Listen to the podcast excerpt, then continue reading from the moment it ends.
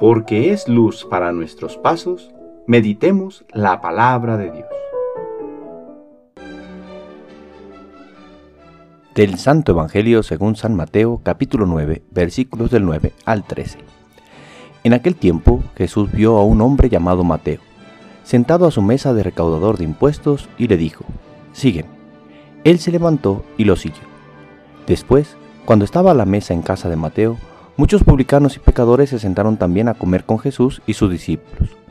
Viendo esto, los fariseos preguntaron a los discípulos, ¿por qué su maestro come con publicanos y pecadores?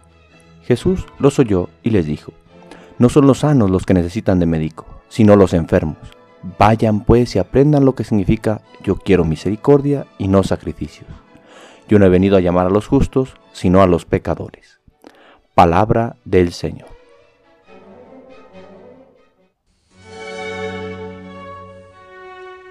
Viernes de la décimo tercera semana del tiempo ordinario. Hemos pasado la mitad del año. Comenzamos hoy el séptimo mes y nos confiamos a la misericordia y a la providencia de Dios para que nos siga asistiendo como lo ha hecho hasta ahora, velando por nuestras necesidades espirituales y materiales. El Evangelio nos presenta la vocación de Mateo, también llamado Leví, que estando en su mesa de recaudador de impuestos, es llamado por Jesús, llamado llano pero contundente. Sígueme.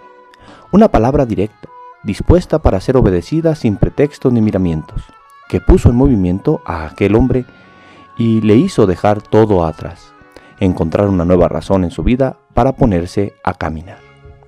Pero quisiera detenerme más en la reacción de los paisanos de Mateo.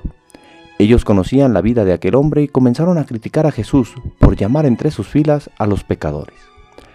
Esta es una tentación que sigue presente en nuestro tiempo, la tentación de creernos buenos, que al creer que cumplimos con todo lo señalado, criticamos a los demás como pecadores y no mirar con misericordia a los demás que viven la misma fragilidad de todos los seres humanos. Aprender a ver con misericordia a los demás es una tarea que sigue presente en nuestros días. La soberbia es un pecado que no nos permite ver nuestras limitaciones, nos hace creernos buenos y despreciar a los demás.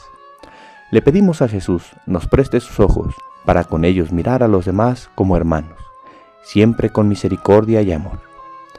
Hoy recordamos a San Justino Orona y San Atilano Cruz, cura y vicario en Cuquío, Jalisco al momento de su muerte. Dos compañeros sacerdotes que se apoyaron hasta el fin y que recibieron juntos la corona del martirio. Señor, que ejemplo de estos santos sacerdotes mártires, nuestras comunidades tengan pastores fraternos y valientes, para impulsar con su testimonio el amor al Evangelio de Cristo. El Señor esté con ustedes. La bendición de Dios Todopoderoso, Padre, Hijo y Espíritu Santo, descienda sobre ustedes y les acompañe siempre.